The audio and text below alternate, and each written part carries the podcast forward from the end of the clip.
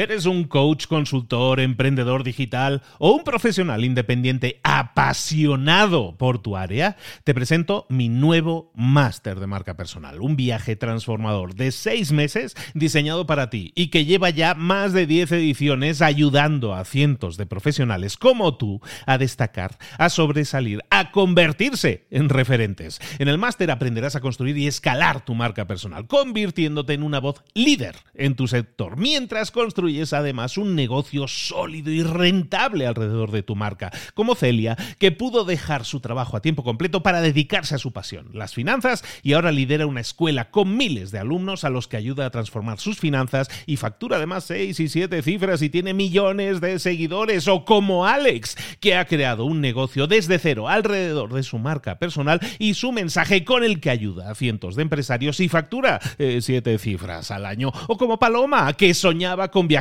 por el mundo y que ahora vive como nómada digital con cientos de miles de seguidores y más de 17.000 alumnos. Gracias al máster, su sueño pasó de ser una idea a una realidad rentable y reconocida.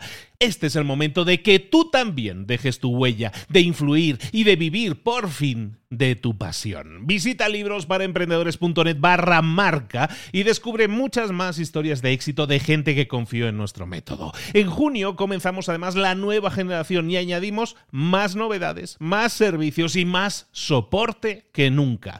Únete a la élite de profesionales que ya están cambiando sus vidas. ¿Estás listo? ¿Estás lista para desarrollar tu marca personal y ser nuestra próxima historia de éxito? Pues visita librosparaemprendedores.net barra marca y comencemos. Nos pasamos la vida soñando, nos pasamos la vida pensando en cosas que deberíamos hacer, cosas que deberían suceder para que nosotros podamos conseguir nuestras metas.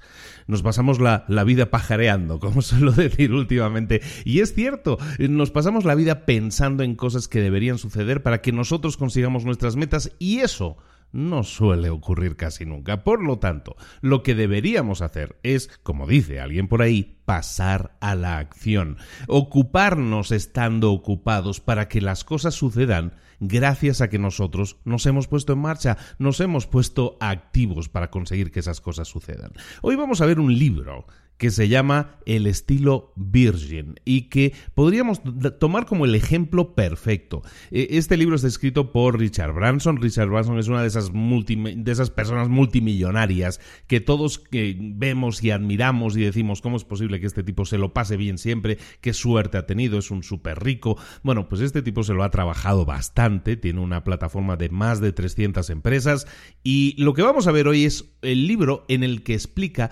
cómo hacerlo, cómo enfocarte en que las cosas sucedan, cuáles son los pasos para conseguir que esas cosas sucedan. Si no disfrutas algo, no lo hagas.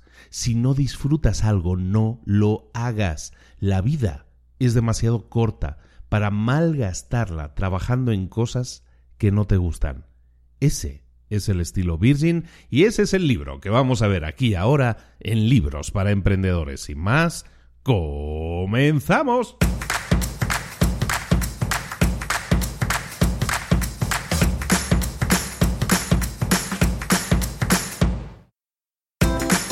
Bienvenidos al podcast Libros para Emprendedores. Para alcanzar el éxito en cualquier negocio que quieras emprender, debes formarte, debes estudiar, aprender para emprender. Y para ello, no hay nada mejor que un libro. En el podcast Libros para Emprendedores te ayudamos de tres maneras. Primero, seleccionando los mejores libros del mercado para ayudarte a emprender, a mejorar en tu emprendimiento. Segundo, te ofrecemos gratis un resumen de los puntos más valiosos explicados en cada libro. Y tercero, te damos finalmente pasos a seguir para poner en práctica todas esas lecciones aprendidas y así poder acortar tu camino hacia el éxito ya sea marketing, ventas, liderazgo, emprendimientos, mentalización, eh, vamos a analizar lo mejor de lo mejor, de los mejores libros del mercado y te lo vamos a dar todo bien masticadito y listo para ser aplicado. Soy Luis Ramos, empresario y emprendedor, y voy a acompañarte, si me lo permites, en este camino. Sin más, comenzamos. Muy buenas a todos, bienvenidos una semana más a Libros para Emprendedores. Aquí estamos de nuevo con un nuevo libro, con un nuevo resumen, espectacular libro el que te traigo hoy. Richard Branson, como decíamos en la introducción, es un multimillonario, es un señor ya de casi 70 años más o menos, que lleva toda su vida emprendiendo. Es el ejemplo perfecto para todo emprendedor porque es un, chico que no fue el mejor estudiante del mundo, de hecho dejó la escuela a los 16 años para montar su primera empresa, para emprender. Y lo ha hecho durante toda su vida. Tiene una plataforma que se llama Virgin, Virgin te va a sonar mucho, porque es una, es una empresa que empezó, bueno, empezó como vendiendo discos, con tiendas de discos, con una productora de discos. Su primer gran éxito fue producir un disco que se llama Tubular Bells de Mike Oldfield, por ejemplo, que para los que ya tenemos una edad supongo que les suena era mucho, un gran disco. Bueno, pues empezó en el mundo de los discos, luego lo fue ampliando, lo fue ampliando y ahora voy a vender libros y ahora voy a meterme en, en yo qué sé, en líneas aéreas, ahora me voy a meter en, voy a crear una empresa para llevar turistas al espacio, ahora voy a hacer hoteles, ahora voy a hacer... tiene de todo. Como decimos, eh, vas a su Wikipedia y te dice, tiene más de 350 empresas en su plataforma Virgin. 350 empresas. Es muy fácil de decirlo y uno pierde la conciencia a veces de, decirlo. Cuando dicen unos números de este tipo, uno pierde la conciencia. 350 empresas. Eso es una barbaridad. Bueno, pues este tipo lo hace además con una sonrisa. ¿Por qué? Porque tiene un estilo, una forma de hacer las cosas, que es lo que vamos a ver hoy aquí. El estilo Virgin, que es un libro publicado en el año 2014 eh, es uno de los muchos libros que Richard Branson ha escrito, es, es un escritor prolífico en ese sentido, tiene siete libros, si no recuerdo mal, siete, ocho libros. Eh, este es el penúltimo de ellos, como te digo, publicaron en el año 2014 y en el que básicamente se sincera, como en casi todos los libros, em, te explica un poco su vida, es un poco autobiográfico todo, em, basado en su experiencia, lo cual es perfecto, como decimos, es uno de los grandes emprendedores que tenemos, es una de las personas más ricas del planeta, está entre los 300 más ricos del planeta, y lo ves disfrutando cada momento. Vale mucho la pena seguirlo en las redes sociales porque es de estos tipos que uno envidia, ¿no? Dice, mira, se compró su propia isla en el Pacífico, vive en su propia isla, eh, disfruta cada momento que hace, hace competencias, hace deportes, se tira en paracaídas, hace cosas realmente que dices, mm, yo quiero hacer ese tipo de cosas. Y, básicamente parece que, parece que se pase la vida haciendo cosas que realmente disfrute. Ese y no otro es el estilo virgin de hacer las cosas, esa forma de hacer las cosas en las que disfruta cada momento, está disfrutando de lo que hace, es el estilo Virgin. Y, aunque todo esto va a sonar un poco a panfleto, lo que vamos a ver hoy, de decir, oye, pues qué bien lo hace este señor y los demás no, no, él simplemente te explica cómo él lo hace, cuál es su filosofía. Se me hace muy interesante, porque es totalmente diferente el enfoque, la forma de expresarlo y sobre todo la forma de transmitirlo a tu gente, a, tus trabajadores, se me hace totalmente diferente. Entonces creo que es un libro interesantísimo que tiene que estar así, eh, que tiene que estar aquí para que veamos cómo enfocarnos, cómo hacer que las cosas sucedan. Y sobre todo nos da, en este caso este libro tiene como un plan de acción muy concreto, que son cuatro pasos, que son cuatro claves para hacer negocios y para liderar al estilo Virgin. Esos cuatro pasos, ya empezamos con el resumen, son el primero, escuchar, el segundo, aprender, el tercero, divertirse, reír, y el cuarto, liderar. Repito, escuchar, aprender, reír y liderar. Y esos, esos, son los cuatro pasos que vamos a ver. Es un libro extenso, es un libro largo, es un libro repetitivo, no es el mejor escritor Richard Branson, eso también se lo vamos a decir, pero vale mucho la pena, como te digo, como estrategia, como tener cuatro pasos muy específicos para pasar a la acción inmediatamente y hacerlo, enfocarse en crear equipos que sean autogestionados y que generen beneficios para la empresa y para ellos mismos, que no es poca cosa. Entonces vamos a empezar con esos cuatro puntos, esas cuatro claves, que es un poco las cuatro claves del resumen que vamos a estar viendo aquí. Esas cuatro claves de hacer negocios al estilo Virgin son la primera, escuchar, la segunda, aprender, la tercera reír, la cuarta liderar. Vamos con la primera que es escuchar. Cuando nosotros hablamos de escuchar, lo que hablamos es de efectivamente eso, escuchar a todas las otras personas, escuchar las, las opiniones que quieren compartir otras personas. Es increíble lo mucho que puedes aprender de esa forma. Escuchar es un hábito que cada vez estamos perdiendo más, que cada vez se está perdiendo más. Todos buscamos hablar más, gritar más que el otro, imponer nuestras ideas a base de hablar más que el otro, de cubrir al otro con nuestras palabras. Escuchar a tu mercado, escuchar a tus clientes, escuchar si has cometido un error, escuchar si has hecho algo bien, todo eso es información que te va a maravillar lo mucho que puedes aprender de ella para corregir cosas, para redoblar esfuerzos en aquellas cosas que estás haciendo bien. En definitiva, los grandes líderes, sobre todo, son grandes, vamos a llamarlo así, escuchadores. Y no hay otra forma de escuchar que escuchando. Y aunque parezca un, revoltijo de palabras, tiene mucho sentido. Para escuchar a los demás, para aprender de los demás, tienes que silenciarte a ti mismo, tienes que escuchar y escuchar de forma efectiva. Como decimos, se ha convertido en un arte que está en vías de desaparición. A donde, a donde mires vas a ver a gente que escucha muy poco y que habla mucho. Normalmente puedes decir si alguien no está escuchando porque va a utilizar palabras o comentarios o va a decir cosas como te entiendo. No, sí, te escucho, pero ese tipo de expresiones, ese tipo de palabras te dice exactamente que no te quieren escuchar, sino que te quieren interrumpir. La mejor forma de escuchar en un negocio, sobre todo en un, en un entorno de negocios, es, eh, y este es un ejemplo y esta es una directiva que te dice eh, Branson que tienes que utilizar, es la de tomar nota. Tomar nota de todo lo que se está diciendo. ¿Por qué? Eh, Richard Branson te explica su historia y uno de los problemas que ha tenido en su vida y que le ha afectado eh, positiva y negativamente es la dislexia. Eh, Richard Branson siempre, debido a su dislexia, lo que ha hecho es pues llevar anotado, llevar libretitas en las que va anotado toda, va anotada toda conversación que él tiene Toda conversación que él tiene la anota.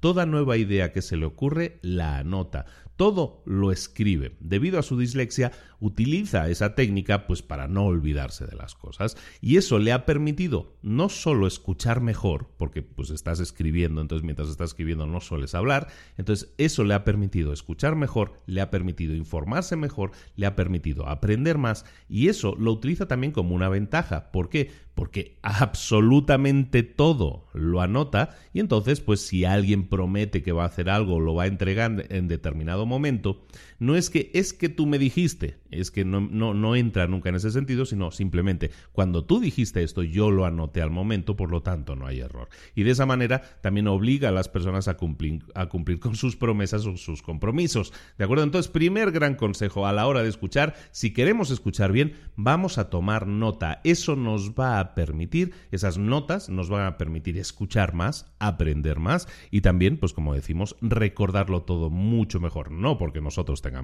dislexia, sino porque se demuestra, por lo menos en el estilo Virgin, que es un gran sistema para aprender a escuchar mejor. Y, también porque eso te inspira. Cuando tú ves a personas en el libro, te habla de un montón de gente famosa que, Richard Branson ha conocido, eh, y tú los empiezas a analizar, pues dices, oye, pues por ejemplo, en el libro comenta, no Nelson Mandela. Cuando alguien iba a hablar con Nelson Mandela, se, se sentía como que era la persona más importante de la habitación. Yo voy a hablar con Nelson Mandela, Nelson Mandela me hace sentir como la persona más importante de la habitación. ¿Por qué?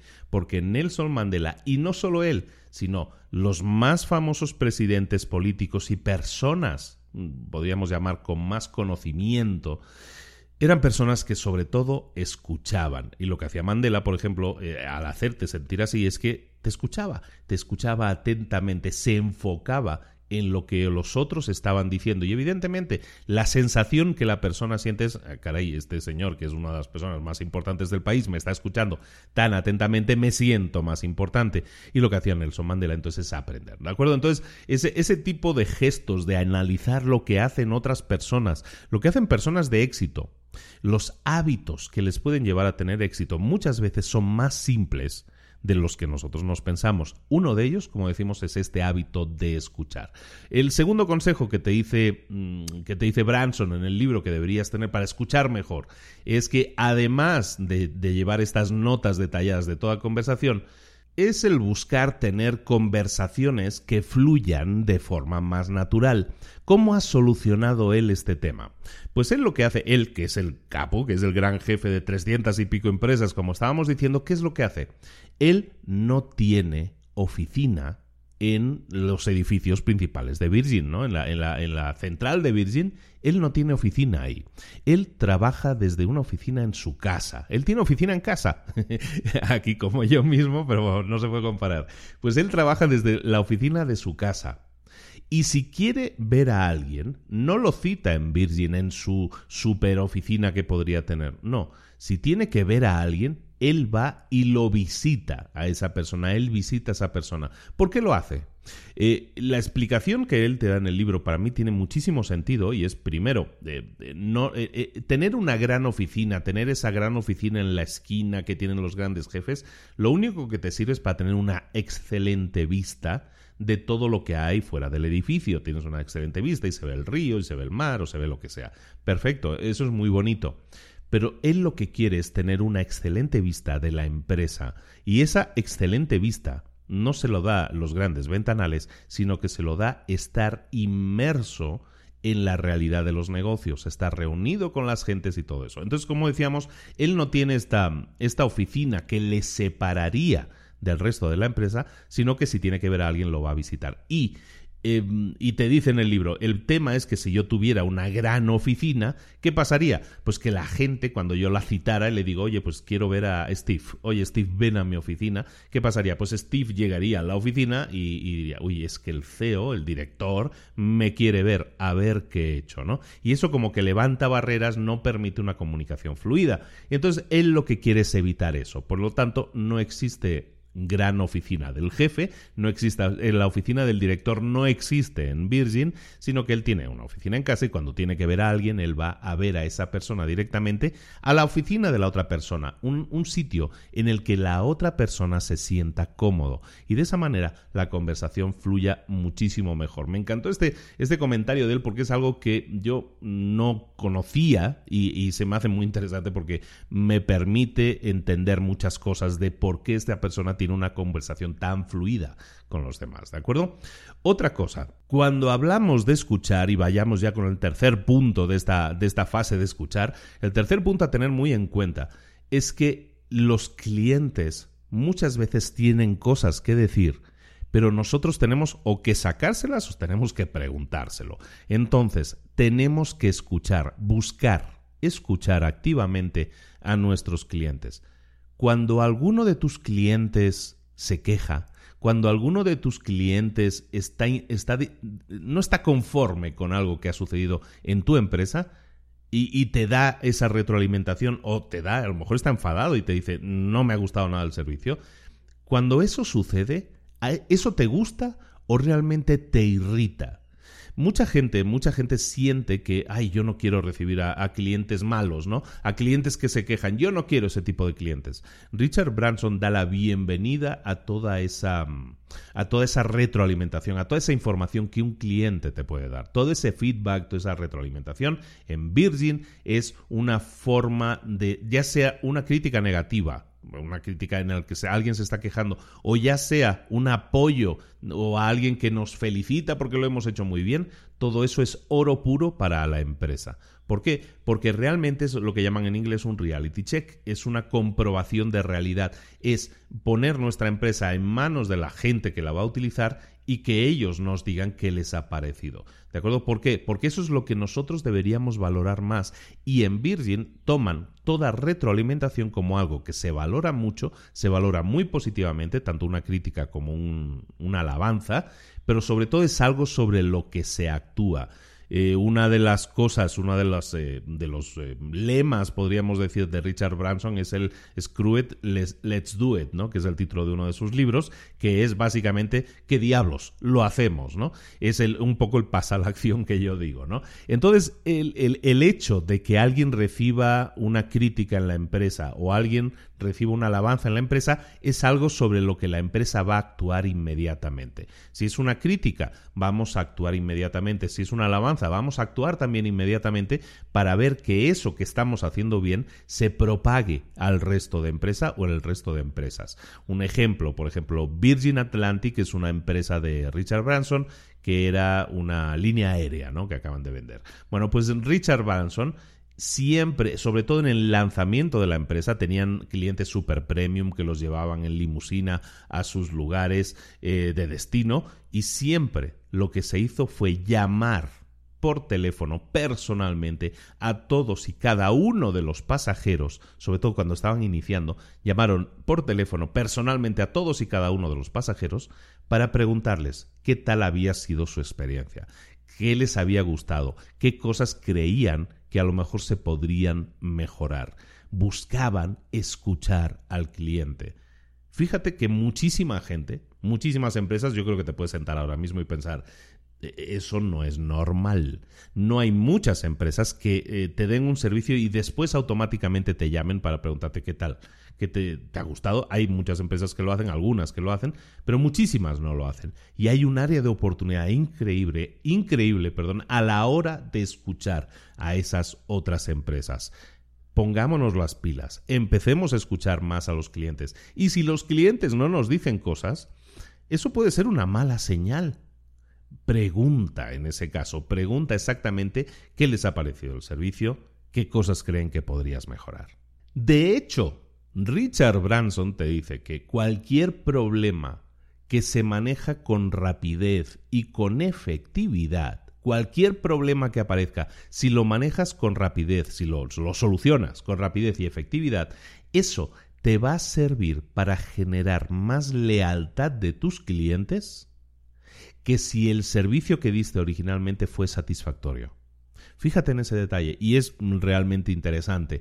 Si tú no eres perfecto, pero lo asumes y solucionas los problemas con rapidez y con efectividad, eso te permitirá ganar a ese cliente la lealtad de ese cliente durante mucho más tiempo que si le hubieras dado un buen servicio de buenas a primeras. Por lo tanto, eso requiere de humildad de reconocer el error y corregirlo, de actuar cuando cometemos errores, de actuar para corregir las cosas. ¿Por qué? Porque el, el customer centric que le llaman, ¿no? El cliente es el centro de todo, es básico, está en la base de cualquier empresa que tiene éxito.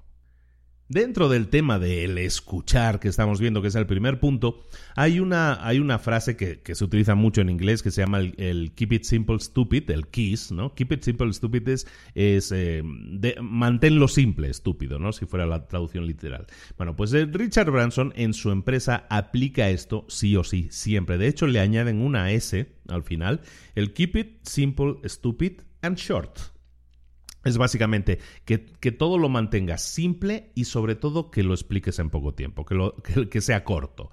¿De acuerdo? porque estamos aprovechando muchísimo más el tiempo de la gente. Debido a su dislexia, Richard Branson, eh, sus discursos son súper simples, ¿de acuerdo? A él le cuesta memorizar, le cuesta expresarse con claridad muchas veces. Entonces sus discursos normalmente son muy simples. Y entonces eso le ayuda a ir directamente al grano, a no dar, a no adornar sus discursos demasiado. De hecho, sus discursos suelen ser extremadamente cortos y luego normalmente siempre pasa, y él prefiere también, estar en etapas, en sesiones de preguntas y respuestas. Alguien le hace una pregunta, él la responde. De esa manera sus discursos pasan a no ser discursos, sino más bien a ser eh, pues, diálogos con otras personas, ¿de acuerdo? Y eso le permite a la audiencia entender muchísimas cosas en profundidad, solucionar todas sus dudas y de esa manera tener mucho más claro todo. Eso me hace un consejo también súper interesante. Cosas y consejos que te da Richard Branson en el estilo Virgin para cosas que tienes que hacer o no hacer cuando estés hablando con otras personas. Eh, hay varias frases que te da como ejemplos de cosas que no tienes que hacer, sobre todo cuando buscamos esa concisión, cuando buscamos ser, eh, mantener las cosas concisas, cortas, en poco tiempo. Eh, cosas como evidentemente mm, frases en, el estilo, mm, bueno, ya sabes, ese tipo de cosas evidentemente alargan la conversación. Tienes que tener, eso significa que no tienes las cosas claras, entonces deberías tener las cosas más claras, preparar la reunión por adelantado, em, evitar confundir a la otra persona, frases como eso no es una mala idea. Por ejemplo, eso es un mensaje confuso. Mm, ¿Es una mala idea? ¿Es una buena idea? Eh, ¿No es demasiado buena? ¿Es mediocre? Ese tipo de mensajes no son útiles, son confusos, confunden a la otra persona. Em, frases del estilo no te va a gustar lo que te voy a decir, pero lo que hace, evidentemente, es, eh, es plantar semillas de duda en la otra persona. Eh, eso realmente es diferente, sería alguna, alguna frase que muchas veces solemos decir, eh, que es ambigua, que es realmente no sabes si, le si te ha gustado la idea o no te ha gustado la idea. Mm, sí, mm, parece diferente, ¿no? Es como una idea diferente, ¿no? Ese, tipo de ambigüedades eh, genera confusión en la otra persona porque no le queda claro el mensaje, ¿no? Entonces, todos ese tipo, ese tipo de comentarios, eh, tipo de frases en que la, dejas confusa a la otra persona o que dices eh, frases que son realmente de relleno, realmente tenemos que buscar evitarlas. Siempre en los diálogos vamos a buscar como a nosotros nos gustaría eh, hablar, nos vamos a buscar hablar como a nosotros nos gustaría que nos hablaran. Eso es directos, eso es tener las cosas claras, ir al punto o saber el punto que la otra persona te quiere decir, saberlo rápidamente, saberlo con claridad. Y de esa manera si tú no sabes algo incluso, y, eso es importante también, muchas veces a lo mejor tú no lo sabes todo, estás dialogando con una persona y no lo sabes todo, entonces también demuéstralo, demuéstrale a la otra persona que no lo sabes todo. Muchas veces vas a tener un diálogo y te van a preguntar algo y tú no estás seguro. Entonces, ¿qué le vas a decir? ¿Sabes qué? No estoy seguro. ¿Qué opinas tú? Ese tipo de frase, esta es una de las frases que más utiliza Branson muchas veces él no está seguro de las cosas, él tiene cosas claras, pero cuando no tiene cosas claras también lo dice. Y una de las frases que más utiliza, y lo utiliza en el libro habitualmente, es no estoy seguro, no lo sé. ¿Qué opinas tú? El no lo sé o el no estoy seguro. Y a continuación preguntarle a la otra persona, ¿qué opinas tú? Eso, si tú lo puedes hacer, te va a maravillar todo lo mucho que puedes aprender de las opiniones de los demás. Eso abre el diálogo, abre la aportación de ideas. Muchas veces hablamos de las tormentas de ideas. Las tormentas de ideas es básicamente escuchar las ideas de otras personas y ponerlas en conjunto, ponerlas encima de la mesa y, barajarlas un poco entre todos. Eso es algo que tú puedes hacer cuando dices, pues sabes qué, no estoy seguro de qué decisión tomar. ¿Qué opinas tú? O por qué deberíamos tomar una u otra decisión. Eso te ayuda a tener muchísima más información. Por lo tanto, en este tercer punto que estamos viendo del arte del escuchar, podríamos decir, es el Keep It Simple, Stupid and Short. Lo digo así en inglés porque son las iniciales de la palabra KISS, que se hizo muy famosa y básicamente es eh, manténlo simple y hazlo corto. ¿De acuerdo? De esa manera, al hacerlo simple, estás aumentando el tiempo que la gente tiene para solucionarlo. La gente va a entender más fácilmente y sin dudas no va a tener ninguna duda del mensaje que les estás diciendo y sobre todo si lo haces corto pues le, estás utilizando más sabiamente el tiempo de los demás. El último punto que vamos a tratar, y recuerda que estamos hablando de, del estilo Virgin de hacer negocios, y estamos hablando de ese primer punto que es el escuchar, escucha activa, lo que vamos a hacer en el cuarto punto que nos comenta aquí Richard Branson en su libro es eh, olvidarnos de lo que es la misión de la empresa, sobre todo de esas misiones sonoras, y vamos a demostrar que las cosas se hacen haciéndose. Eh, ¿Y de qué estamos hablando en este punto? Estamos hablando de eso, de que muchas empresas se entretienen en crear em, la misión, ¿no? Misión, visión, valores de la empresa, eso que hemos comentado varias veces. Crear la misión de la empresa lo hacen de forma que suene como que la empresa es más de lo que es, ¿no? Pone un montón de ejemplos en el libro, uno de ellos, por ejemplo, de la empresa Yahoo, que es de las más conocidas que menciona, pues Yahoo eh, tenía un statement, una, una misión de empresa, que era algo así como Yahoo empodera y deleita a comunidades de usuarios, anunciantes y, y publicaciones, y ah, estoy traduciendo literalmente del inglés, ¿eh? Eh, y a todos los une creando experiencias indispensables y eh, energizadas por la eh, confianza, que suena muy bien, o sea, es, un conjunto de palabras que las juntas y suena como muy sonoro, ¿no? Suena muy bien, suena como, ah, caray, esto parece, parece una, una cosa de la Biblia, ¿no? Bueno, suena muy bien, pero realmente lo que significa es, es, difícil de decir, es difícil de describir, ¿de acuerdo? ¿Por qué? Porque es demasiado genérico, es demasiado sonoro, estamos buscando palabras que suenen eh, grandilocuentes, pero realmente no llevan a la empresa y por lo tanto no llevan a los empleados a saber realmente qué están haciendo. La misión de la empresa, por lo tanto, vamos a dejar de intentar inventar la frase más sonora posible, la frase que le gustaría escuchar a un cliente, para hacer algo que realmente describa lo que es nuestra empresa. De esa manera, ese mensaje no será tanto para nuestros clientes o para quien lo vea impreso allí en un póster en, la oficina, sino será para nuestros empleados, para que sepan qué están haciendo. Él, él lo describe de esta manera. Tienes que hacer una misión de la empresa que sea exactamente lo mismo que un plan de negocio. Tiene que decir básicamente lo que un plan de negocio dice. ¿De acuerdo? Entonces se ponen varios ejemplos en el libro. Por ejemplo, voy a, mostrarte uno, que es el de Virgin Active, que es una cadena internacional de, gimnasios, de fitness de, pues de Branson, que tiene una cadena de gimnasios. Se llama Virgin Active. Bueno, pues Virgin Active, su, su misión, la misión de la empresa, trata o intenta encapsular todo lo que esa marca significa, ¿no? Entonces dice, su misión es, por ejemplo, queremos crear las primeras instalaciones o el primer gimnasio orientado al consumidor en temas de salud y de fitness, que sea súper accesible a cualquier demográfico, a cualquier grupo demográfico y que tenga un precio que los consumidores estén dispuestos a pagar. Entonces, como ves, es muy diferente al otro, no, vamos a crear experiencias únicas, no sé qué. No, se centra en básicamente decir, esto está orientado a consumidores, está orientado a darles solución en temas de salud y, de fitness y tiene que ser y tiene que estar dentro de un margen de precios que afecte positivamente a toda sociedad, a toda demografía y a toda persona que pueda pagar y que lo pueda pagar cualquier persona. Entonces, accesible en cuanto a precio.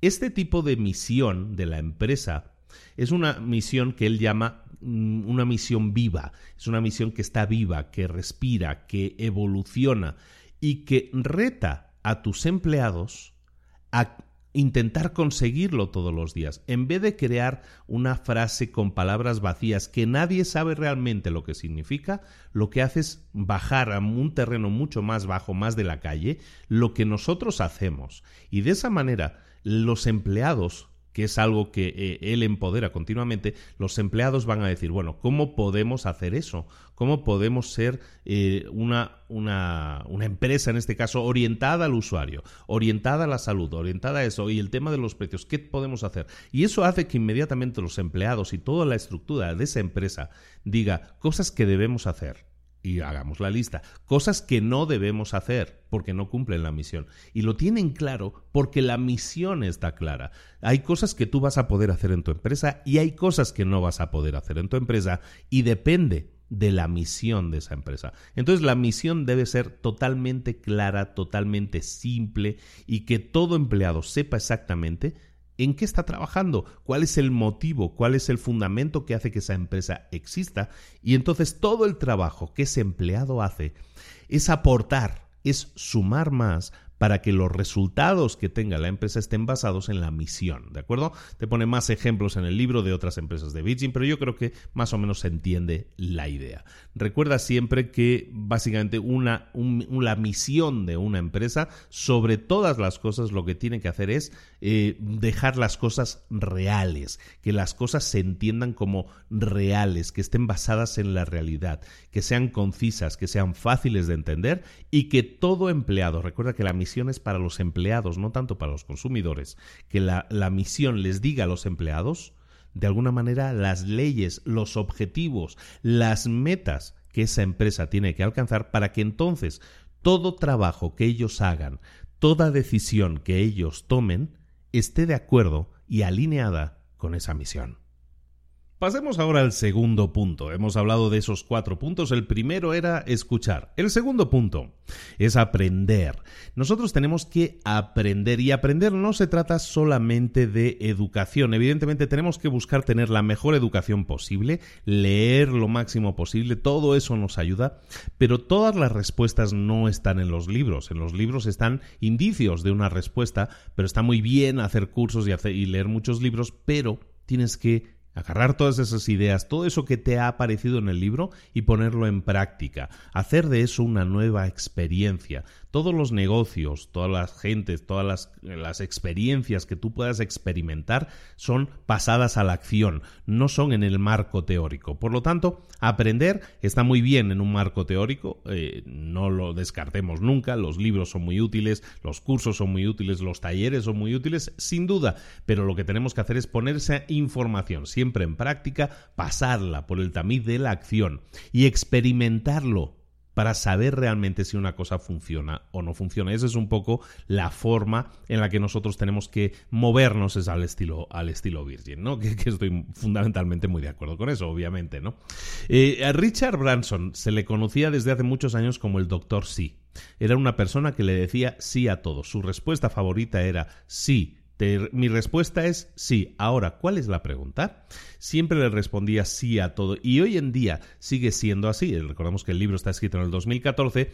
Una de cuando alguien expresa alguna duda de si algo va a funcionar o no, él suele siempre decir lo mismo. Perfecto. Bueno, vamos a, ¿por qué no buscamos una forma en la que sí se pueda hacer? Y, y, seamos diferentes, seamos los primeros en conseguir que eso que no está funcionando funcione. De esa manera lo que hace es motivar a la gente a ser creativa, a pensar fuera de la caja, como dicen en inglés, outside the box, y eso permite a la gente generar más y mejores ideas, ¿de acuerdo? El aprendizaje es a base de buscar soluciones a problemas. Entonces, recordemos siempre, la gente, los negocios, que normalmente se les dice que, que tienen suerte, que han tenido suerte, que tocaron, ahora sí tocaron madera y les fue muy bien, normalmente no es así, sino que normalmente sucede porque se han preparado mucho, han aprendido mucho, han estudiado mucho, han trabajado más duro que nadie para conseguir llegar a donde están. Y ese ha sido el caso también en Virgin y en cualquier otra empresa exitosa. Recordemos que todo esto no se basa en tener una idea, eh, en buscar el atajo, no, todo esto se basa en trabajo, trabajo y trabajo.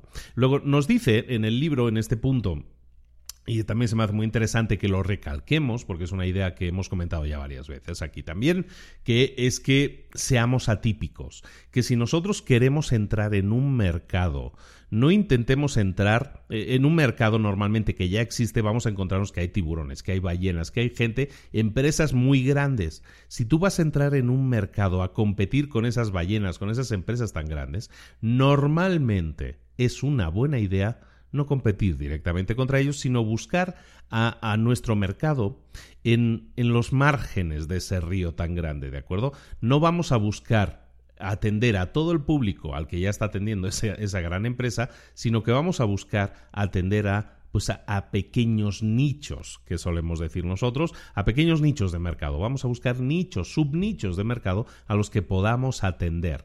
Eh, por ejemplo, en el tema de, de Virgin, poniendo los ejemplos en todo, el, en todo el libro, son un montón de ejemplos que están basados en empresas de Virgin. Básicamente, al empezar una empresa, en su caso Virgin Atlantic, que es uno de sus grandes éxitos, es una, una línea aérea, él empezó con un solo avión, ¿eh? no, no, no, pensemos que fue la gran super inversión, empezó con un solo avión.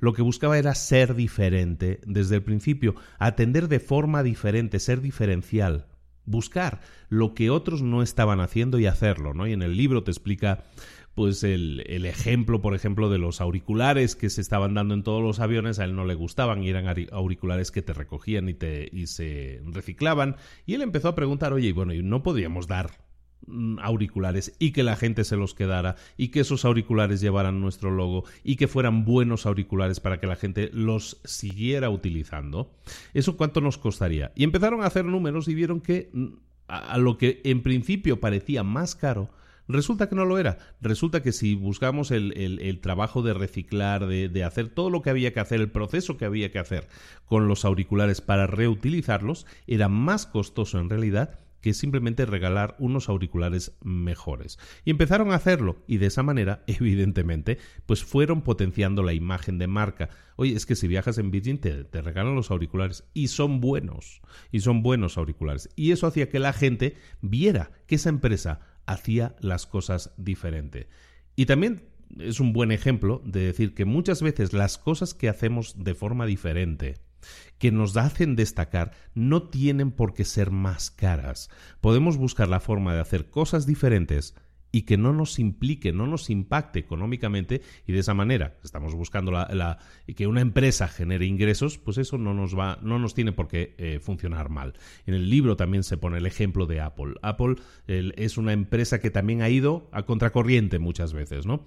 Cuando todo el mundo le dijo a Apple no pongas tiendas físicas, eso no funciona, tu negocio Apple no es el de las tiendas físicas, Apple puso tiendas físicas. ¿Por qué? Porque creía que tener a empleados apasionados ofreciendo la mejor tecnología posible, eso les generaría muchas ventas. Y en el año 2012, que es la referencia que pone en el libro, en el año 2012 Apple tenía más de 300 en, eh, tiendas operando en, alrededor del mundo y cada vendedor de Apple, cada uno de los eh, empleados de una tienda de Apple genera para la empresa en promedio casi medio millón de dólares en ventas. Entonces es importante que muchas veces pensemos en ir contracorriente, en ser diferentes al resto, en buscar ser diferentes y en probarlo. En el libro también se habla, y, no vamos a, endulzar demasiado esto, en el libro también se habla de muchos fracasos. Este señor Richard Branson no todo lo que ha hecho ha sido éxito. Ha hecho Virgin Cola un fracaso, ha hecho un montón de empresas que no han tenido éxito. De hecho, eh, por ejemplo, en el libro te habla de que Virgin es una empresa de discos que desde los años 70 estuvo funcionando fuertísima, ¿no? Pero no supo subirse a la ola de lo digital. No llegó a tiempo, luego incluso creó su propio eh, reproductor, pero iTunes, eh, en este caso iPod, perdón, se lo comió todo. Em, creó su propio sistema de reproducción de MP3, lo creó todo, pero no funcionó.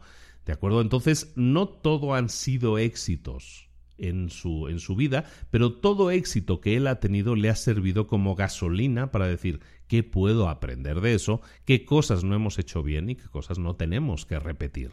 ¿De acuerdo? Pero todo lo ha hecho fundamentalmente desde el punto de vista práctico. Ha hecho em, un reproductor digital, lo ha probado, lo ha llevado al mercado. Ha hecho una empresa de hoteles, la ha probado, lo ha llevado al mercado. De hecho, está siendo una de las más exitosas. Ahora acaba de comprar un casino en Las Vegas en 2018, esto lo digo así. Acaba de comprar un casino en Las Vegas, el Hard Rock, el de la guitarra gigante para remodelarlo y hacerlo un casino Virgin, por ejemplo. ¿no? Entonces sigue metiéndose en todo tipo de negocios y sigue invirtiendo en todo tipo de negocios hoy en día, pero lo hace de forma práctica. No dice, mm, vamos a crear algo nuevo, diferente. No, vamos a meternos en este negocio y cómo lo podemos hacer para meternos ya, ¿no? Pasar a la acción, un poco lo que nosotros siempre decimos. Y, y recuerda que muchas veces, y en este caso también en el libro hacen varias, varios ejemplos interesantes, nosotros tenemos que sentirnos muchas veces, y no es malo sentirnos como David enfrentando a Goliat. En, la historia de David contra Goliat, David es el pequeño y Goliat es el gigante, el grande, ¿no?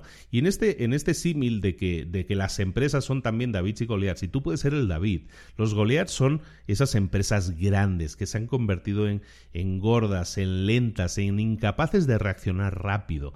Y tú, el ser pequeño, el ser una empresa pequeña no es malo, porque te permite reaccionar con rapidez, reaccionar con agilidad a los cambios, cosas que tú, esa, esa filosofía es algo que tú puedes eh, destilar y puedes transmitir a tus empleados.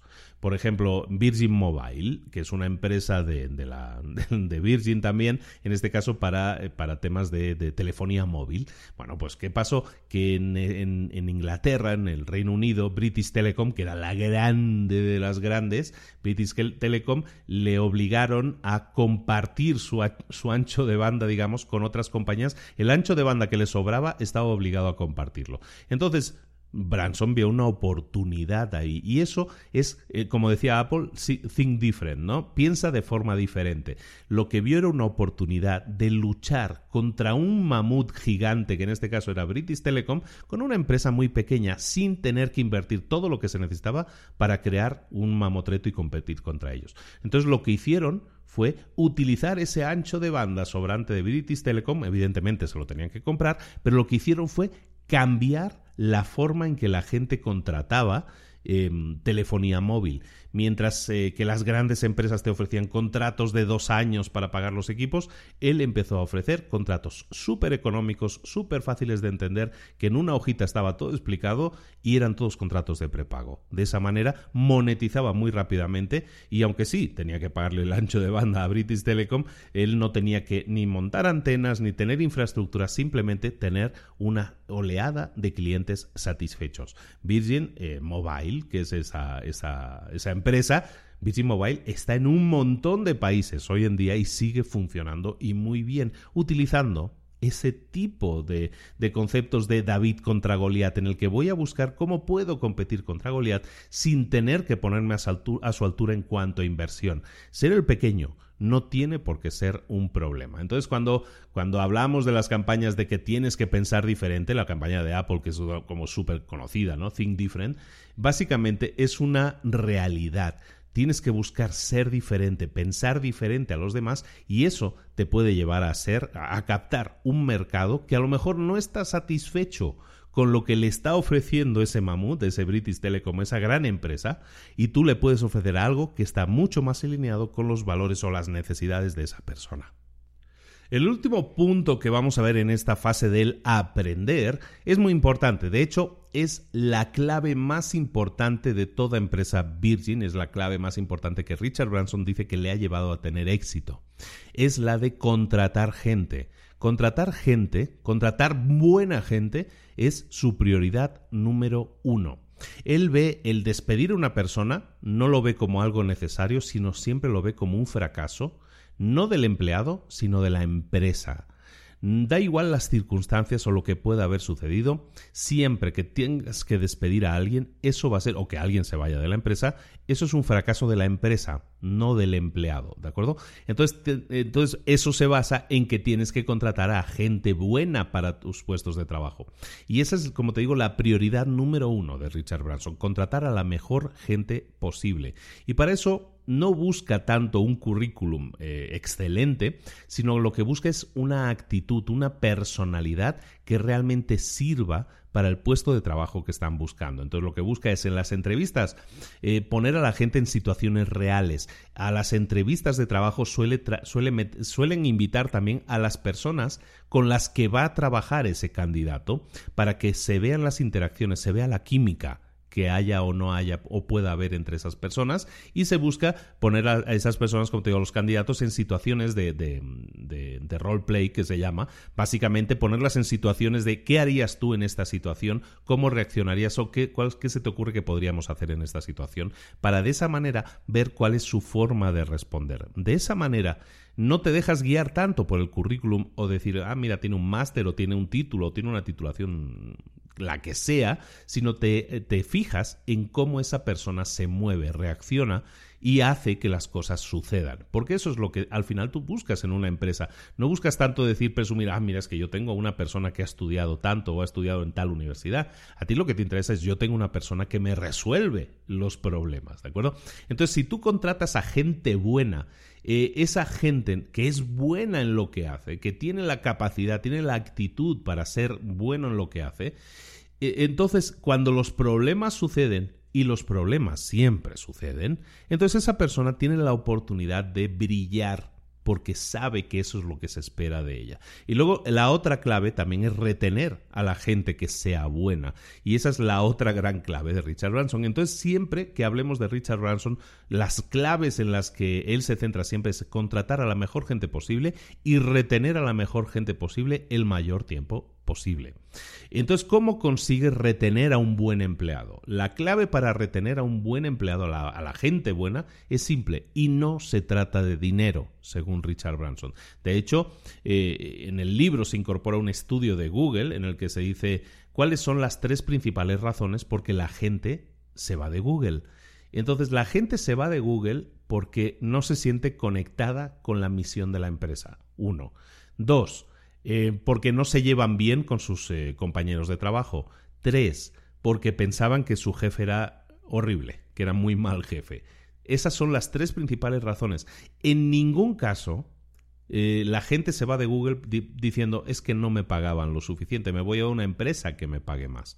Las tres principales razones son no me siento conectado con la, con la misión de la empresa, no me llevo bien con mis trabajadores o no me llevo bien con mi jefe, básicamente. Y eso entonces es clave que lo tengamos en cuenta para que cuando nosotros queramos retener a alguien, lo que queramos eh, lo que queremos es hacer que se sientan valorados, que se sientan empoderados, que se sientan en confianza para expresar sus opiniones, para saber que sus opiniones cuentan, que suman, que son parte de un gran equipo de trabajo y que eso es lo que les va a motivar más a continuar que cualquier otra eh, compensación monetaria que nosotros les podamos dar. ¿De acuerdo? Entonces esto eh, es algo que también es, me encantó este, este dato de, Google y de las razones por las que la gente se va de Google y es algo que tenemos que tener muy en cuenta. Tener la mejor gente posible y tener gente satisfecha con el trabajo que está realizando y que se sienta parte de un todo es fundamental. Y esto está alineado con el primer punto cuando hablábamos de la misión de la empresa. Cuanto más clara sea la misión, más claro va a tener un empleado qué es lo que tiene que hacer. Estamos viendo el estilo Virgin, el libro de Richard Branson en el que vemos esos cuatro puntos, esos cuatro puntos importantes para estructurar un negocio de, forma o al estilo Virgin. Hemos visto los dos primeros puntos, en este caso, escuchar y aprender. El tercer punto, el que más nos va a gustar a todos escuchar seguramente, es el de reír. El tercer punto es reír, pasarlo bien. Eh, desde, desde siempre Virgin ha dado grandes fiestas. La gente que lideras, la gente que forma parte de tu empresa, tus empleados, tus compañeros de trabajo, van a estar más comprometidos y van a ser más apasionados por lo que hacen si se lo pasan bien en el trabajo que están haciendo. Por lo tanto, el objetivo de Branson en sus empresas es que la gente se lo pase bien, disfrute. Y los frutos de, la pasión aplicados al negocio le van a dar unos resultados mucho mejores. Entonces ahí hay dos claves que son el disfrute y la pasión, ¿no? La, la, diversión y la pasión. Esas son las dos claves de este, de este tercer punto, ¿no? El que estamos hablando de reír. Lo primero que tenemos que hacer es hablar de cultura cultura de empresa. Como decía Peter Drucker, la cultura se merienda a la estrategia, básicamente. Y, es cierto, la cultura de una empresa, y cuando nos referimos a la cultura es el que la gente esté alineada con los valores de la empresa y esté alineada con lo que la empresa está buscando, genera que los empleados estén satisfechos y empleados satisfechos y felices generan más y mejores resultados para la empresa, para los clientes también. Entonces, tener empleados satisfechos y felices genera clientes satisfechos y felices satisfechos y felices generan más resultados económicos para la empresa, con lo cual vas a tener a, eh, en este caso, accionistas satisfechos y felices. ¿De acuerdo? Entonces esto es una pescadilla que se muerde la cola, es algo que nosotros tenemos que, por lo tanto, sembrar. Cultura de empresa. Entonces, uno de los temas dentro de Virgin siempre son las fiestas. las fiestas que Virgin ha organizado desde siempre, desde que solo era una tienda de discos, semanalmente organizaban una fiesta, aunque no tenían mucho dinerillo, organizaban una fiesta semanalmente para celebrar que habían podido sobrevivir una semana más. Desde siempre esa cultura de, de, poner a la gente primero nunca se ha ido de Virgin, ¿de acuerdo? No, y no importa, como dice Richard Branson, no importa lo visionario, lo brillante, lo, lo, lo increíblemente buena que sea la estrategia de un líder, si tú no puedes alinear, si tú no puedes alinear esa estrategia con una cultura corporativa que apoye esa estrategia, tu estrategia nunca va a tener éxito. ¿De acuerdo? Entonces es importante que tengas un equipo motivado, feliz y contento y que aporte. Entonces decíamos, un punto es el de pasárselo bien. El segundo punto súper importante es el de la pasión. Tener gente apasionada trabajando en tu empresa es sin lugar a dudas el ingrediente secreto de esa marca, de esa empresa. Y es por eso que a Virgin le va muy bien en todo tipo de negocios, en todo tipo de mercados. ¿Por qué? Porque busca tener gente apasionada. Y habla de la pasión con mucha pasión. Richard Branson, de hecho, te dice, tú no puedes ser casi único, tú no puedes estar parcialmente embarazada o eres único o no lo eres. O estás embarazada o no lo estás. La pasión es igual. La pasión no es algo que viene a medias. Yo soy un poco apasionado o yo soy un poquito, soy un 20% apasionado. No, tú eres un 100% apasionado o no lo eres. Y entonces lo que buscamos o lo que busca, en este caso Virgin, es tener a gente que sea apasionada. Y lo que busca es tener a líderes apasionados. ¿Por qué? Porque un líder apasionado, y recordemos que la pasión no es algo que se entrena, o lo tienes o no lo tienes, te permite identificar a aquellas personas que también son apasionados. La pasión conoce a la pasión. Entonces, buscar tener a gente apasionada, que se identifica que, con la empresa, que tiene la actitud positiva, que sabe que si le das las herramientas y la autonomía que necesitan van a hacer que las cosas más increíbles sucedan para sus clientes, esa es la fórmula Virgin. Esa es la fórmula que ha utilizado Virgin para crecer y para ser real durante todos estos años. Y evidentemente a toda esa gente apasionada, pues lo hace que se lo pase bien, que disfrute del trabajo. Y eso es algo fundamental, como decimos, es una de las claves. Cuando estábamos hablando antes de, de fichar a la gente, ¿no? De contratar a la mejor gente posible, tiene que ser gente apasionada. Eh, Richard Branson apoya todo esto que él está diciendo, no diciendo, ay, pues mira, ¿por qué tengo que hacer esto cuando a mí lo que me interesa es generar más beneficios? Lo que nosotros generamos es un impacto y lo que nosotros, y eso es algo que yo también digo a veces, y lo tengo que repetir más, nosotros no debemos buscar tanto tener éxito como generar un impacto positivo en la sociedad. Porque, según un estudio que menciona Richard Branson, la felicidad es la que alimenta el éxito, no al revés. Mucha gente dice, yo quiero tener éxito, yo quiero tener dinero, porque eso me va a permitir ser feliz. Si yo tengo éxito, voy a poder hacer las cosas que me hacen feliz. En realidad, Branson te dice, y hay un estudio que lo apoya, que dice que la felicidad realmente es la que alimenta el éxito. Si tú eres feliz, si tú disfrutas en el trabajo, entonces vas a tener éxito. Y si tú tienes éxito, la empresa va a tener éxito, los clientes lo van a, lo van a sentir, van a tener éxito también, entonces es en beneficio de todos. En el trabajo, también dice Branson, en, el puesto, en tu puesto de trabajo, que es en el que vas a pasar fundamentalmente la mitad de tu vida, o sea, la mitad de tu vida la vas a pasar en el trabajo, tienes que tener un entorno de trabajo en el que disfrutes, en el que puedas ser espontáneo a veces, en el que te lo pases bien. Si no, ¿qué sentido tiene la vida?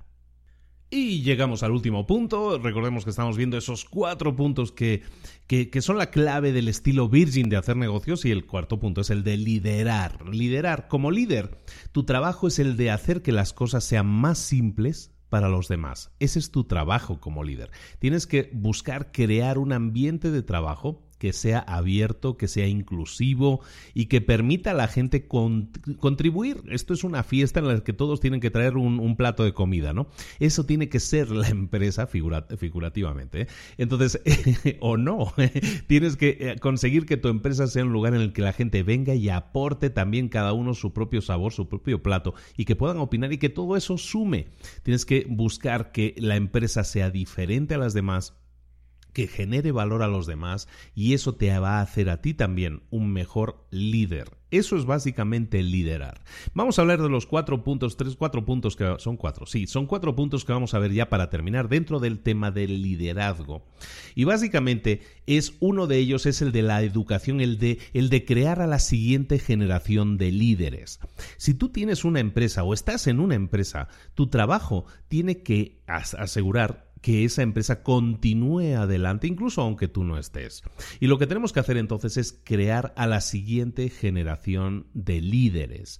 Entonces, para eso tenemos que incorporar a nuevos empleados. Por eso hablábamos antes de contrataciones y todo eso. Pero luego a los nuevos empleados, a los empleados jóvenes, también que los, tú los estés incluyendo en tu empresa, les tienes que formar, les tienes que dar formación y tienes que aprovecharte también de su formación. Si tú contratas en tu empresa, una empresa que a lo mejor lleva 20 años funcionando, si tú contratas a gente nueva, esa nueva gente que llega a la empresa, piensa una cosa, se ha formado en tecnología digital toda su vida, ha nacido con un teléfono en la mano literalmente. Entonces toda esa gente tiene una forma de pensar diferente, tiene una forma de utilizar la tecnología diferente, tiene formas de hacer las cosas diferentes a las que tú tienes. Y eso no es malo, es diferente. Y como, y como algo que es diferente, tiene una energía diferente y puede generar sinergias y resultados diferentes para tu empresa. Eso puede generar nuevas ideas, nuevas y mejores ideas para tu empresa que tú deberías aprovecharnos. Deberías aprovechar y que nos aprovechemos de ellas todos y también los, los clientes al final. ¿De acuerdo? Luego, también tú tienes una serie de recursos en tu empresa, los tienes que dedicar a nutrir a esa nueva generación de líderes, ya sea dentro de tu empresa o ya sea a líderes que estén creciendo fuera de tu empresa, pero que tú los puedes apoyar. Se me hace súper creativa la forma de ver esto, porque a Virgin le ha funcionado muy bien, eh, y es el de apoyar no solo a líderes dentro de tu empresa, sino a líderes fuera de tu empresa. Entonces, eh, ¿cómo lo hace Virgin? Y es algo que creo que es muy interesante de ver. Uno, Punto uno, el sistema educativo. Crear un sistema educativo en el que dentro de la empresa podamos enseñar no solamente cosas que pudieran ser normales, que tú pudieras enseñar, álgebra y cálculo, sino enseñar realmente cosas que puedan permitir a esas personas eh, resolución de problemas. Una de las cosas que, deberíamos enseñar más es inteligencia emocional, pensamiento crítico, resolución de problemas. Si tú puedes formar a tu gente o formar a la gente en general, a tus hijos también lo puedes hacer, en resolución de problemas, inteligencia emocional, pensamiento crítico, le estarás dando las herramientas que esa persona necesita más adelante en su vida, y también ahora de hecho, más adelante en su vida eh, profesional los va a utilizar para tener un crecimiento y generar unos resultados para él y para su empresa brillantes. Entonces, punto uno, sistema educativo, ¿no? Centrado en resolución de problemas. Segundo, eh, y es un estilo Virgin también que apoya mucho, es apoyar a las emprendedoras femeninas, a las féminas emprendedoras emprendedoras. ¿Por qué? Porque tienen el potencial de salir adelante, pero no se les ha confiado tanto como si es un emprendedor hombre. Y seamos honestos, esa es la realidad de nuestro mundo. Un emprendedor hombre tiene más probabilidades de tener éxito que una emprendedora mujer. Se le cree más se confía más en ellos. Eh, sea o no sea correcto, es la realidad. Entonces, algo en lo que nos deberíamos enfocar es en buscar apoyar a féminas emprendedoras, a emprendedoras mujeres, porque es algo que les va, no solo les va a dar el apoyo que necesitan, sino el darles acceso a activos financieros que les permitan eh, comenzar les va a generar una... Estamos buscando ser diferentes. Entonces, si buscamos ser diferentes, las mujeres tienen que estar ahí, sí o sí. Tenemos que dejar de pensar que el tema de los negocios, y afortunadamente ya está pasando, es un tema masculino. Eh, los líderes, los, eh, los empresarios, los directores de empresa tienen que ser hombres. Y es una realidad que sigue siendo así y es una realidad que tenemos que cambiar porque las mujeres tienen y van a aportar muchísimo más. Entonces tenemos que forzarnos a buscar mujeres emprendedoras y apoyarlas para que crezcan y su pensamiento diferente y su forma diferente de hacer las cosas llene nuestro mundo de resultados mucho más positivos. Punto 3. La integración dentro de supply chains, que le llaman, no sé cómo, no recuerdo ni cómo se traduce, en cadenas eh, de, de empresas grandes. Si tú tienes una empresa grande, tú puedes apoyar a emprendedores pequeños a tener más visibilidad. Por ejemplo, Virgin tiene Virgin Atlantic, que es una empresa, que es una, una línea aérea, tiene aviones. ¿Qué hace Virgin Atlantic? Lo que hace es apoyar a jóvenes emprendedores apasionados que, em, que, están creando cosas en temas de comida, ¿no? Snacks y cosas que se van en los aviones de Virgin son snacks que em, han sido creados por empresas, por emprendedores jóvenes que necesitan ese escaparate, que necesitan llegar a un público más amplio. Entonces, integrar en tu empresa establecida a productos o servicios de emprendedores que estén eh, que sean apasionados y que estén comenzando ahora es realmente bueno para ellos y también es bueno para ti porque como decimos te estás nutriendo de nuevas ideas que hasta ahora no tenías en esa empresa que si no se va a convertir en ese mamut que comentábamos antes. Y el punto cuatro es el de la mentoría ser mentores dar un aporte personal, una, unos consejos, un mentor, y como decimos aquí lo hablamos mucho en el canal, los mentores son personas que han recorrido un camino. Entonces, ser mentor de otras personas, eso te sirve a ti para pues pasar el testigo a otras personas, para ayudar a otras personas a que su camino sea más fácil, pero también tú te vas a nutrir de esas nuevas experiencias, de esos nuevos crecimientos. Entonces, eh, eh, si investigas un poco, y eso ya no está en el libro, si investigas un poco en la vida de Branson, Branson tiene un montón de, de eventos que está organizando, de concursos que está organizando, sobre todo a nivel emprendedor, en los que busca, yo que sé, temas de comida, que es un tema que le interesa fundamentalmente.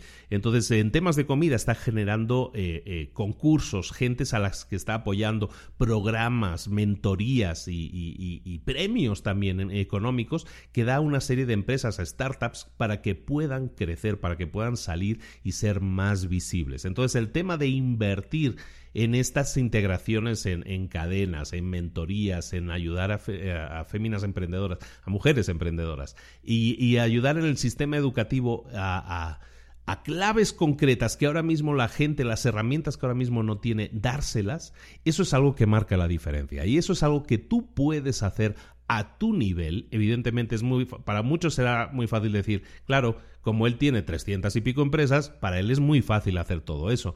No, pero eso lo lleva haciendo desde el principio. Ha, ha invertido desde el principio en ese tipo de empresas porque cree en esa filosofía. Y es algo que podemos aprender nosotros también porque eso nos aumenta a nosotros, nos hace crecer a nosotros. Luego, algo que eh, dentro del tema del liderazgo, dentro de este, el segundo punto del que habla, este primer punto era como más la educación, preparar a los emprendedores del futuro. El segundo punto es que utilices el marketing de manera que seas lo más visible posible.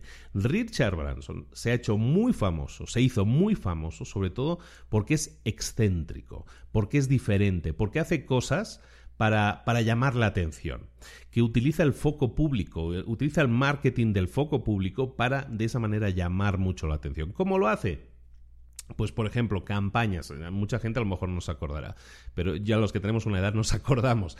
Eh, cuando Virgin Atlantic salió, cuando esta empresa de, de, de vuelo, de esta aerolínea salió, evidentemente estaba luchando pues contra pues contra los grandes, ¿no? En este caso tenía British Airways. British Airways, eh, eh, recordemos que Richard Branson es británico, ¿no? Pues British Airways era la empresa que tenía Concorde, ¿no? El, avión supersónico. Bueno, pues, eh, pues Richard Branson se metió en el, en el aeropuerto de Heathrow, se metió, se fueron a un Concorde y le pusieron en la cola, ves que donde llevan la marca de los, los, aviones, donde llevan el logo de las empresas, en este caso ponía British Airways, llegó y le metió una funda de plástico al avión y, le, y le puso una funda de plástico con el logo de Virgin, ¿no? Y dijo, esto es ahora territorio Virgin, ¿no? Eso evidentemente le, generó una multa, sin duda, pero también le generó una publicidad brutal, ¿no? Entonces, desde siempre, y él, lo, él habla en el libro de, de, un piloto que le dijo que tienes que llamar siempre la atención, tienes que buscar siempre las maneras de, de generar un montón de, de atención de forma gratuita porque si no eh, lo tienes muy difícil en este mundo para competir contra los grandes. Entonces Richard Branson ha hecho siempre eh, este método de, llamar la atención, de, yo qué sé, de buscar conseguir eh, récords mundiales de vuelo en globo, recorrer en un mes, hacer competencias, hacer cosas diferentes, llamando mucho la atención de forma orgánica, estamos hablando ahora sin más de marketing, pero esos métodos de utilizar el marketing de forma gratuita, de llamar la atención, de atraer los focos sobre él, eso ha llamado mucho la atención sobre todas sus empresas. Él lo que busca es que el logo de Virgin, de sus empresas, aparezca en la mayor cantidad de sitios posibles. Y para eso llama la atención, utiliza los medios de comunicación a su favor, ¿no? Entonces, esa es una manera de también liderar. Si tú quieres ser el líder, no puedes buscar ser un líder anónimo. Cuanto más busques llamar la atención, mayores van a ser los resultados, mayores van a ser los beneficios para tu marca para tu empresa. El tercer punto, por lo tanto, que vamos a hablar, dentro de este tema del liderazgo es el de la colaboración. Eh, existe la manía, la, visión etérea de que un emprendedor es un artista, ¿no? Es una especie de artista que está creando algo él solo, ¿no? Y, mi empresa y mi idea es mi tesoro, ¿no? Como decía aquel, ¿no?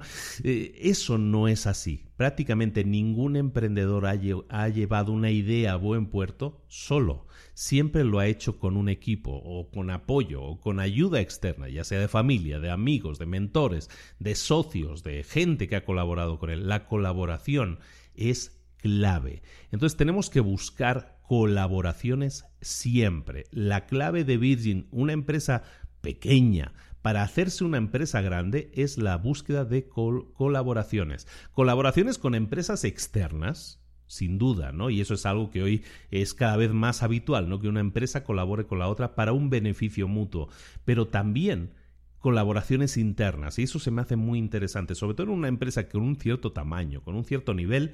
Richard Branson lo que busca cuando hablábamos antes de las fiestas y eventos comunitarios y eventos de caridad, todo eso también lo hace y hace que sus empleados participen en esos eventos comunitarios, en esos eventos de caridad. Y lo que busca es que haya una interacción dentro de la empresa entre empleados de distintos departamentos o de distintas empresas de la marca. ¿Por qué lo hace? ¿Por qué lo busca?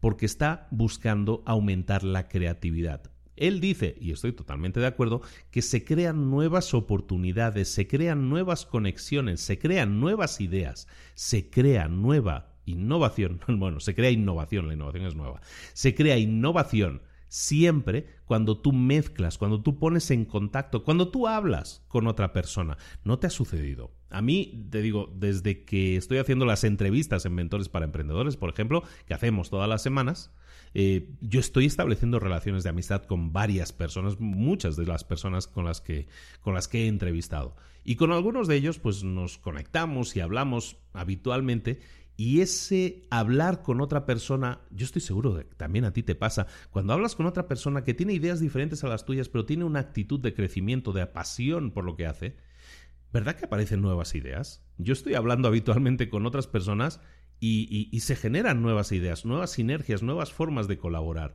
exactamente lo mismo, eso es algo que nosotros podemos propiciar dentro de nuestra empresa y debemos propiciar, porque igual que nosotros nos, nos motiva y nos genera nuevas ideas en la cabeza el hablar con otras personas, dentro de una empresa tú tienes ahí mucho material, mucha gente que si se relaciona adecuadamente con otras personas, aunque sean de departamentos diferentes, uno de contabilidad se relaciona con el de tecnología y resulta que de ahí pueden salir nuevas ideas. Entonces, uno de, las, eh, de los temas dentro de este punto de la colaboración es, evidentemente, tenemos que colaborar, buscar colaborar con otras empresas, pero lo que tenemos que propiciar es la colaboración dentro de las propias empresas. Eso realmente es lo que hace que la empresa sea diferente, crezca y se generen innovaciones impresionantes dentro de tu misma empresa. La creatividad viene de esas reuniones espontáneas, aleatorias muchas veces. Te encuentras a alguien y vas a generar un wow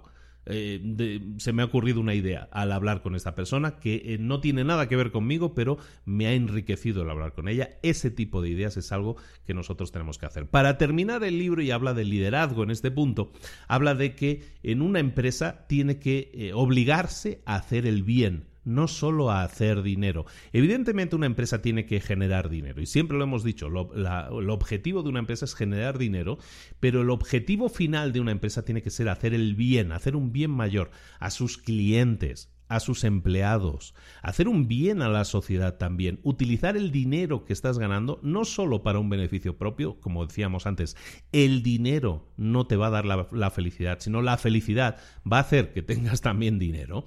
Entonces vamos a buscar eso, vamos a buscar generar una empresa que sea sólida en ese sentido, pero vamos a buscar impactar a la sociedad, vamos a buscar eh, que la sociedad sea una sociedad mejor, ¿de acuerdo? Porque por, hay tres razones por las que las empresas deberían hacer buenas cosas, llamémosla así. La primera es la ley de los, de los, grandes números. Una empresa tiene acceso a un montón de clientes. Si yo en mi casa decido hacer una cosa, pues bueno, pues eh, hacerle un bien a la sociedad, el impacto que yo puedo generar es el impacto que genera una persona.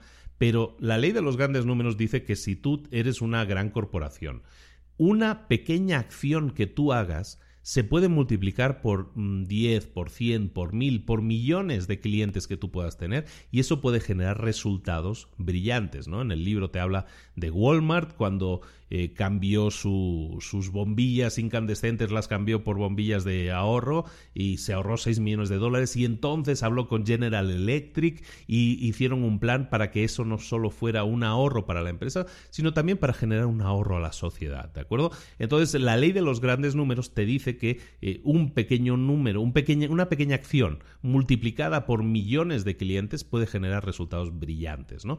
Y luego que las compañías al final tienen, eh, tienen apoyo, o sea, las, las compañías son escuchadas, las empresas, las grandes empresas son escuchadas. Cuando una gran empresa habla, sus proveedores escuchan, sus clientes escuchan, y entonces puedes hacer que las cosas sucedan mucho antes que, eh, que si lo haces tú solo. Si tú quieres llegar a impactar el mundo, intenta poner a una gran empresa de tu lado. ¿Por qué? Porque las grandes empresas tienen la, la, facultad de que cuando hablan se las escucha mucho más que a ti solo, ¿de acuerdo? Entonces poner a una empresa alineada con un, un buen gesto, con hacer el bien, para la empresa es bueno, sin duda, porque está eh, cumpliendo una misión al final de ayuda a la sociedad y para ti que puedes tener esa idea también te puede servir. Y luego las, las compañías, las empresas invariablemente van a encontrarse, van a darse cuenta de que hacer el bien para el planeta es hacer el bien también para su propio negocio. Hay maneras de hacer el bien al planeta, de ayudar a nuestra sociedad, haciendo el bien y también generando beneficios. Hay un montón de ejemplos. Virgin eh, se ocupa también de estos temas. Ahora sí me siento como un spokesman, como un portavoz de Virgin, pero bueno, hablan en el libro para terminar por poner ejemplos, ¿no? Pues en la propia Virgin se preocupan de hacer el bien y de, y de ayudar a la sociedad y tienen toda una serie de empresas o equipos dedicados a cómo podemos identificar o, soluciones para prevenir el cambio, el cambio climático, perdona, ah, para prevenir el cambio climático están buscando soluciones y están buscando soluciones que puedan ser implementadas a gran escala a través de empresas, por ejemplo. También tiene eh, empresas sin beneficios, o sea, que no buscan generar beneficios, en las que buscan diseñar soluciones para negocios que sean planes B. Se llama de hecho el, equipo B. El equipo B se ocupa de hacer eh, planes B que sirvan para otras empresas en las que podamos ver soluciones alternativas para que esa empresa solucione las necesidades de empleados, sociedad y el entorno de manera que no impacte negativamente a ninguno de ellos. ¿no? Entonces, todo eso son ejemplos de cosas que ellos están haciendo. Pero si esto lo atraemos a nuestro propio, a nuestro propio día a día, nosotros tenemos en nuestra mano el poder afectar al mundo a nuestro nivel. A lo mejor tú tienes una empresa o trabajas, no es tuya, pero trabajas en una empresa de 10, 20, 30 empleados. ¿Por qué no buscar hacer el bien? ¿Por qué no buscar crear iniciativas dentro de tu empresa por las cuales podamos marcar una diferencia, ayudar positivamente a las vidas de otros? El negocio se beneficia de ello, la imagen, si lo queremos ver ahora sí en términos de dinero, la imagen y el marketing que recibe la empresa también es muy bueno, eso no es malo, pero todas las empresas, de hecho todas las personas, tenemos la responsabilidad de buscar marcar la diferencia en el mundo. Una empresa tiene la responsabilidad de marcar la diferencia también para sus empleados, para sus clientes, para todos. Lo increíble de todo esto es que hacer el bien también es bueno, también puede ser bueno para un negocio. Por lo tanto, ¿a qué estamos esperando? Vamos a vivir una mejor vida, y ahora estoy parafraseando directamente a Richard Branson, vamos a vivir una vida mucho mejor si simplemente pasamos a la acción y perseguimos aquello que nos apasiona. La gente que tiene la valentía de dedicar su tiempo a trabajar en las cosas que ama son generalmente las gentes que disfrutan más de la vida. Esas son las gentes que se atreven a aceptar los riesgos, que se atreven a buscar y perseguir sus sueños. Esas son las personas que trabajan también al estilo Virgin. Y ese también puede ser tú, o puedo ser yo. Personas que buscan y que tienen la valentía de dedicar su tiempo en trabajar en las cosas que aman y que ayudan más a otros. ¿Te atreves? Hasta aquí el resumen de El estilo Virgin, el libro de Richard Branson de 2014 en el que hablamos un poco de cómo hacen ellos las cosas y eso nos sirve yo creo para reflexionar un poco cómo estamos haciendo las cosas nosotros. Espero que te haya gustado mucho, espero que hayas obtenido una serie de lecciones. Recuerda que son cuatro puntos, eh, para resumir, son cuatro puntos los que, los que marcan el estilo Virgin. Básicamente el primer punto hemos dicho que era el punto de escuchar, el segundo era aprender, el tercero es reír, pasárselo bien y la pasión, y el cuarto punto es el de liderar. Espero que te haya gustado mucho, espero que lo hayas pasado muy bien. Si es así, te pido solo un favor, déjame un comentario. Si es en que lo escuchas, si es en iTunes que lo escuchas, déjame cinco estrellas también en iTunes. Y todo eso nos ayuda, nos, nos permite generar un mayor impacto, que más personas sepan que existimos, que más personas se beneficien de este contenido que estamos haciendo para ti, que estoy haciendo para ti. Caramba. Entonces, por favor, si no te cuesta mucho, en esa plataforma en la que me estés escuchando, me estás escuchando en YouTube, déjame un like, déjame un comentario, me gustó esto, me gustó esto, esto me inspiró, quiero poner esto en práctica, perfecto. Si es en iTunes, si lo escuchas a través de un iPhone, bueno, pues lo mismo, estás escuchando a través de la aplicación de podcast, vete ahí, déjame cinco estrellitas, déjame un comentario, oye, me gustó esto, mm, disfrute más esto, esto me hizo pensar, todo eso lo leemos, nos ayuda, nos sirve para guiarnos, para escucharte y para que sigamos creciendo y sigamos eh, llegando también a más gente, ¿por qué no decirlo? Porque este trabajo eh, es el mismo, para mí es el mismo trabajo. Si al final me escuchan 10 personas que si me escuchan 10 millones de personas, pues prefiero que me escuchen 10 millones de personas, no por ego, sino porque ya que estamos buscando ayudar a los demás, oye, que ayudemos a la mayor cantidad de gente posible, ¿no? Eso está en tu mano y es tan sencillo como simplemente apoyes, comentes, puntúes en la plataforma en la que estés escuchando este contenido, pues son tantas eh, que, bueno, pues hay muchas maneras de hacerlo, ¿no? Deja comentarios, deja puntuaciones, ayúdanos a llegar a más gente, compártelo con aquella persona y sobre todo, pasa a la acción. Compártelo, decíamos, con aquella persona a la que crees que le puede ayudar, pero sobre todo tú, pasa a la acción. Em, eh, hay muchas ideas que hemos comentado aquí que a lo mejor te pueden inspirar, te pueden, te pueden hacer pensar, hmm, eh, ese tipo que tiene tanto dinero y que hace así cosas muy locas, oye, esa idea que se comentó en el resumen me lleva dando vueltas en la cabeza un buen rato. Hace rato que dejé de escuchar el podcast, pero esa idea me sigue resonando en la cabeza. Si es así, anótala, como hace Richard Branson, anota todas las ideas, anota esa idea, envíate un mail, envíate un mensaje de voz, haz algo con esa idea para que no se quede ahí, para que no se vaya en el siguiente semáforo.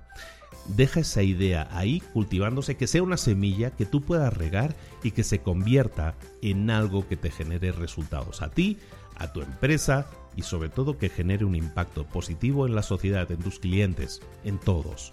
Todos nos beneficiaremos de ello y este podcast habrá entonces sí cumplido al 100% su objetivo que era el de ayudar a los demás, el de sembrar un poco y generar nuevos beneficios para todos. Muchísimas gracias por estar ahí. Un fuerte abrazo, un fuerte abrazo de Luis Ramos. Nos vemos la próxima semana con un nuevo resumen en Libros para Emprendedores. Un abrazo, chao, hasta luego.